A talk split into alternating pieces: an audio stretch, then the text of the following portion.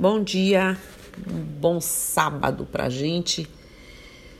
Que tenhamos um dia de bem sol, de bem iluminação, de bem claridade, de bem forças, muitas forças. Bem, hoje vamos falar sobre guias, né? Na língua iorubá, o colar, o fio de contas, chama-se akufi iziro ou ileque.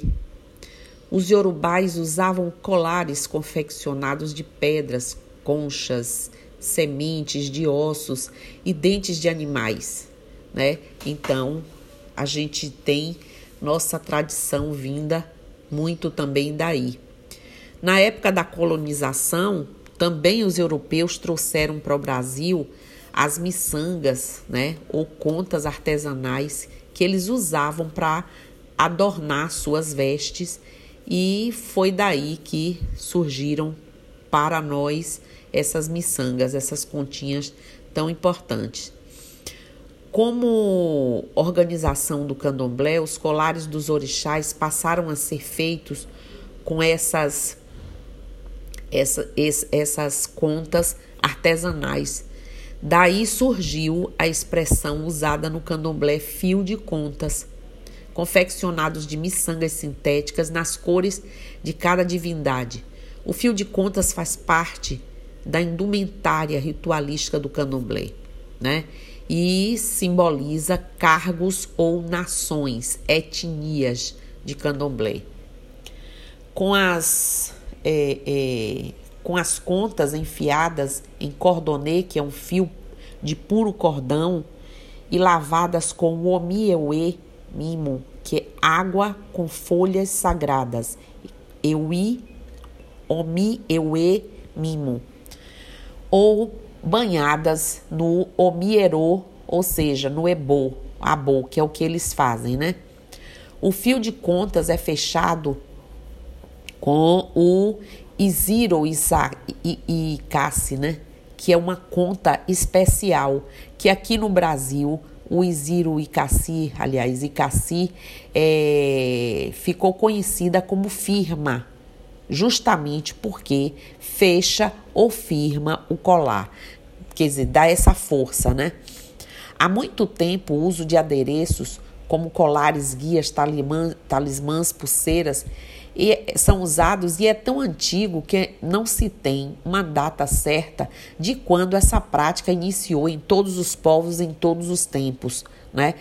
Cada época com o que se tinha na época. O que pode se constatar é que eles sempre tiveram um significado muito amplo por entre as culturas para algumas tribos, esses adornos protegiam de ataques de animais e de influências negativas vindas de outros mundos e de inimigos de tribos rivais. Dentes, unhas, maços de cabelo, né?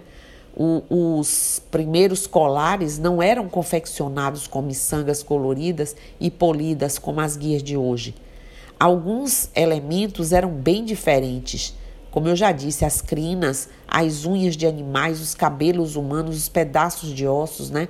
Eram usados como componentes das vovós guias, vamos dizer assim. Ainda hoje, algumas guias são confeccionadas com dentes de animais. Já os maços de cabelo humano, pelo menos na maioria, estão dispensados. É, representação das guias, o uso delas, principalmente para quem usa é, uma grande quantidade, né, chama a atenção. É comum, então, a associação desse, dessa utilização a macumbaria, a macumbeiro e, enfim, forma pejorativa de se referir aos cultos afro-brasileiros e às nossas ritualísticas. Não há nada de excepcional, incomum ou, fe, ou fetichista no fato dos de médios umbandistas por exemplo, usarem suas guias para proteção espiritual. Não se sintam constrangidos, pois usarem até em público seus colares, suas guias, pois não é nada diferente do que todo mundo faz e sempre fez. Há uma relação de reis, rainhas, imperadores, dentre outras figuras, tinham com esses, esses adereços. Né? Nessa associação é, o uso do, dos, posso dizer também, do rosário pelos padres que utilizam esse elemento como uma forma de proteção. Tanto os indivíduos pertencentes às tribos, às religiões atuais e hoje, mais precisamente o humanista, pretendem, ao usar uma guia e tantos outros elementos, é se proteger contra influências externas e não estar demonizando, atraindo coisas ruins. Ao contrário, é uma coisa de proteção, né? É, mas em cada uma dessas crenças, as fundamentações se diferem, surgindo em cada uma um sentido. A Umbanda tem fundamentos e é preciso preparar. Nunca essa frase fez tanto sentido ou faz tanto sentido quando falamos sobre rituais consagratórios umbandistas. A Umbanda tem os seus próprios ritos consagratórios, que trabalham dentro da egrégora da religião e que dispensam a réplica a ritos de outras crenças. As guias são imbuídas de fundamentos mágicos. Como já disse, a Umbanda possui os seus próprios fundamentos. Mas esse assunto ainda é alvo de confusão pelos próprios fiéis, infelizmente. Algumas pessoas se apegam a fundamentos do candomblé ou de outras denominações e deixam de lado o estudo magístico genuinamente umbandista. E nada. E ainda existem os que usam lindos colares mais variadas cores e formas, mas quando você pergunta para que significa, dão respostas vagas porque nem sabem para que elas existem, não têm esse conhecimento que vocês estão adquirindo ou já adquiriram. Já passou da hora dos humanistas sentirem mais orgulho e ter mais confiança em suas práticas mágico-religiosas e de, de, de, olharem com indiferença ou com estranhas, como estranhas as práticas alheias, que tanto, né, não pertencem a gente, não faz sentido. As guias são feitas normalmente, gente, com miçangas, louças, cristais, em uma série de, de contas de, do rosário, sementes, né? É, popularmente chamada olho de boi, olho de cabra, búzios, é, pingentes de aço, coquinho e uma série de outros artigos. Algumas pessoas usam nylon e outras podem continuar usando o antigo cordonê, que é o, o, o de algodão, para transpassar lá os seus adereços, né? Essa escolha será definida pela própria pessoa ou pela orientação do guia ou sacerdote. São condensadores de energia dos guias da lei. Né? Mas o que isso significa? Significa que elas absorvem os acúmulos negativos dos campos eletromagnéticos, protegendo os médios contra influências ruins durante o trabalho onde ele esteja que sinta necessidade de usar. A guia assimila cargas negativas e não deixa que elas atinjam o médium incorporado ou onde esteja. Ela também pode, pode ser usada no dia a dia como um para-raio de energias pesadas. Energias estas das quais ninguém está imune no contato diário, a não ser que você esteja sozinho em um retiro ou no alto de uma montanha e que com certeza não é o nosso caso, né? Na Umbanda, as guias são confeccionadas após o pedido de alguma entidade ou até mesmo do sacerdote, que irá dar orientação correta sobre as suas características e finalidades, contra quais influências ela precisa trabalhar. Pode acontecer também da pessoa intuir ou sentir a necessidade de montar uma guia. Então, ela pode levar isso à espiritualidade, buscando sempre a orientação correta. Nossas guias precisam ser descarregadas que nada mais é do que purificá-las né, das energias negativas que foram acumuladas durante um período ou de trabalho ou de utilização no dia a dia. A periodicidade desse rito será a entidade que irá definir. Quando isso acontecer, o médium precisa realizar os procedimentos de limpeza. No nosso terreiro, semanalmente eu mando fazer num ponto já firmado os amacis para que todos tenham a oportunidade de fazer no lugar, não é, de forma correta, sagrada, é, a sua limpeza de guia. E se for um caso extraordinário, aí eu chamo a pessoa e oriento. Suas guias devem ser cuidadas com respeito e carinho. Passar por defumação no início do trabalho, quando está se fazendo a defumação no terreiro, que passar por você, você traz com a mão toda aquela defumação para cima de suas guias, né? E para o médium usar dessa forma ainda mais imantada. Sabemos por quê, sabem por que na Umbanda os colares ritualísticos recebem o nome de guia? Pois bem, quem não sabe é porque eles representam entidades, os guias espirituais de cada religião. É por essa razão. Essas guias são feitas de miçangas, porcelanas, sintéticas, cristais, enfim, como eu já disse. Antes de serem usadas, as guias são lavadas e defumadas com ervas específicas de cada entidade ou guia espiritual. Quando o filho da casa está com o seu fio de contas ou guia no pescoço, ele está em verdade carregando consigo seu próprio orixá ou entidade. E quando uma dessas guias arrebenta, é sinal de que alguma energia negativa foi absorvida, quebrada e demandada. Não é isso? Nessa hora, junta tudo, coloca de molho uma água de ervas, né? Para o orixá ou a entidade dona da guia que foi quebrada, para ser restaurada nos, é, nas ritualísticas originais de cada culto ou literalmente eliminadas a depender da carga da energia que foi absorvida ali. Portanto, gente, as guias e os fios de contas são emblemas importantes das religiões afro-brasileiras, usadas como instrumentos religiosos que fazem elo entre a matéria e o divino, permitindo assim uma maior comunicação espiritual com o orixá ou a entidade, né? Ligado diretamente a práticas esotéricas, existem colares de búzios, né? Surgiu nas religiões de matriz africana.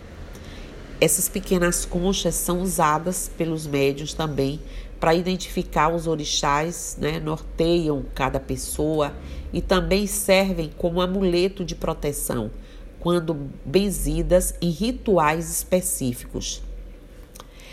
Guias de proteção, todas elas são são feitas para proteger mesmo, no sentido da palavra. Quando o médium novo em desenvolvimento começa a vestir o branco e a participar de uma gira de desenvolvimento, é pedido a ele que faça a primeira guia da casa, que é do orixá da casa, no caso nosso, Ogum, né? Depois o, é, o orixá do, os orixás do médium. E normalmente é pedido também a guia de Oxalá, não é isso? Para que todos os umbandistas, o pai do trono da fé, a gente deve usar. Assim como quando o médium é batizado, ele recebe a guia de batismo. Assim como também, né, é uma pessoa que frequenta a religião, é religioso da Umbanda. Eu fiz já os jogos, identifiquei os orixás. A pessoa pode e deve usar as guias como forma de proteção. É para isso que elas servem. Por que só depois ou só quando uma pessoa está numa corrente? De forma alguma, pode usar. Guia do Orixá, força da natureza. É a guia que está ligada à faixa vibratória do médium. Representa a energia da natureza, a qual o médium está diretamente afinado. Essa vibração terá uma força especial em sua coroa. Guias das entidades de trabalho são aquelas que seguem como padrão o pedido de uma energia superior, uma entidade de luz. Elas só poderão ser confeccionadas com autorização ou compradas com autorização do sacerdote, identificada como elas devam ser. Devemos ter o cuidado de fazer nossas guias exatamente como são pedidas. Elas têm fundamentos e serão usadas para for fortalecimento dos médiuns e segurança nas giras né, das quais participamos. não podem ser utilizadas em nossa Umbanda apenas como adorno ou enfeite. Não existe isso. Nossa religião prima pela humildade e não utiliza vaidade nem ostentação em seus trabalhos rituais de caridade, mas a guia, as guias, elas não fazem parte de ostentação. Elas são ritualísticas, são nossa proteção. A forma como a guia é solicitada pela entidade pode dizer muito, demais, sobre a linha de trabalho dela. Assim como o ponto riscado, as guias podem indicar muitos fundamentos e falar por si só. Um exemplo, foi utilizar, é, é, autorizado ao médium confeccionar ou, ou comprar uma guia, né, com sete flechas e com fechamento de firma verde que vocês acham disso? É, né, um caboclo, né, da linha de Oxóssi, sete flechas, não é isso? Com a firma vermelha que também transita na linha de Ansan. Não é bacana isso? Você saber como é bom você saber, como é bom você entender por que você usa aquelas cores, por que são isso ou aquilo, por que tal elemento ou aquele outro faz sentido e quando tudo faz sentido, você internaliza e isso se torna força. Branco é a cor de Oxalá, preto e branco é das almas, né? Pretos velhos, Omolu, Obaluaê, azul Ogum, verde Oxóssi, Ossan, cristal é transparente, azul claro Iemanjá, vermelho Yansan, amarelo dourado Oxum, lilás Nanã, preta e vermelha é, é, os guardiões azul e rosa misturadinho, com cores bem fraquinhas, as crianças, marrom, xangô, é obá é rosa, magenta, é gunitá laranja e por aí vai, né? A gente vai traçando as cores, firmando e fazendo força. Gente, existe uma guia de aço, né? É uma guia de proteção ela é na realidade um isolante que afasta o médium de cargas negativas, tanto em uma roda, uma gira espiritual, como também na vida, no dia a dia. Ela pode e deve ser usada quando for estabelecido por alguma fragilidade, vulnerabilidade maior de um médium, né? E a gente pode passar. Tem a, a, a Brajar, que é uma guia Brajar é uma guia feita de búzios, é usada por sacerdotes né, e por aqueles que estão em processo de aprendizado para sacerdócio, iniciantes do sacerdócio. São símbolos de conhecimento na Umbanda, quando o médio atinge a maturidade espiritual, é dado a ele o direito de usar o brajá, como significa a entrada do mundo do conhecimento. Não é? Seu uso não é, fundament, é, é, é fundamental nas ritualísticas de Umbanda para essas situações. É bomi, é bomi ou é bomi, é feita com a semente do dendezeiro. Nós sacerdotes, a cada sete anos, mudamos a nossa, os nossos caroços de, de dendê e fazemos uma nova ebomi. Como vimos até agora, as guias usadas servem como elo de ligação entre as forças da natureza e o campo energético do médium, bem como filtro de energias entre ele e o ambiente. Ela reforça a intensidade da conexão do médium com o mundo espiritual do médium, melhorando a comunicação, a intuição, melhora até a intuição, sua comunicação, né? a transmissão de energia aos trabalhos, é, carita nos trabalhos que nós fazemos de caridade. Guias atravessadas, prestem atenção a isso. São pedidas pelo dirigente ou guia-chefe da casa quando há necessidade de uma linha vibratória diferente da linha diária do médium. Exemplo: o médium tem uma energia extremamente feminina em sua coroa e sua entidade carrega uma energia extremamente masculina. Questão de gênero. A guia é utilizada atravessada para uma questão de equilíbrio vibracional. Atravessa-se a guia para a busca do equilíbrio. ainda, né? Quando o médium tem muita for, muito forte sua coroa energia, por exemplo, das matas, representativa de Oxóssi, sua entidade trabalha muito voltada para as energias de Oxum, exemplo. A guia também é atravessada para equilíbrio vibracional. Atenção!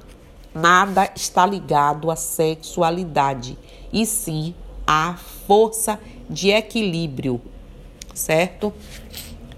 Quando observamos algum médium em seu trabalho espiritual usando guia de trabalho enrolada no pulso, por exemplo, ele está simplesmente utilizando a guia como um condutor de energia mais forte para a limpeza do campo astral do assistido.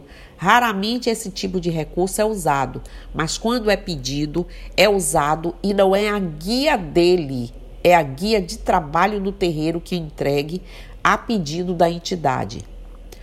Aliás, para qualquer coisa que vá se usar é a guia de trabalho da, do terreiro. Quando vamos ao banheiro, devemos vi, é, tirar as guias, né? Por um sinal de respeito, por um banheiro ser um ambiente contraposto à pureza, essas coisas todas. Quando a gente está cozinhando, fazendo alguma coisa, se está de guia, ou tira ou põe por dentro da roupa para evitar que ela se né? Estrague. Nossas guias são pessoais e intransferíveis, devendo ser confeccionadas, manipuladas ou por nós ou por outra pessoa, mas consagradas individualmente, né? na vibração de cada pessoa, para cada um. Não se empresta guia. Não se usa, ah, eu fui fazer um socorro, tirei minha guia do pescoço. Não faça isso. Use da força que ela lhe dá e transfira essa força para a pessoa. Lembre-se, nossas guias são nossas ferramentas de caridade espiritual. Devemos cuidar e respeitá-las. Elas são a nossa força, a nossa fé. Elas são nosso escudo de amor e paz. Cada guia é, que usamos revela o que queremos, né? para que estamos aqui, por que pretendemos usá-las. Então, gente, Cuide, zele, tome conta. Não use inadvertidamente suas guias. Nas horas de trabalho, se precisa usar uma guia, a própria entidade pede as guias da casa e como ele vai usar aí, dependendo da intenção do trabalho, ok? Então, bom dia, Saravá, Motumbá, Colofé, Mucuyu no Zambi para todo mundo e eu estou aqui.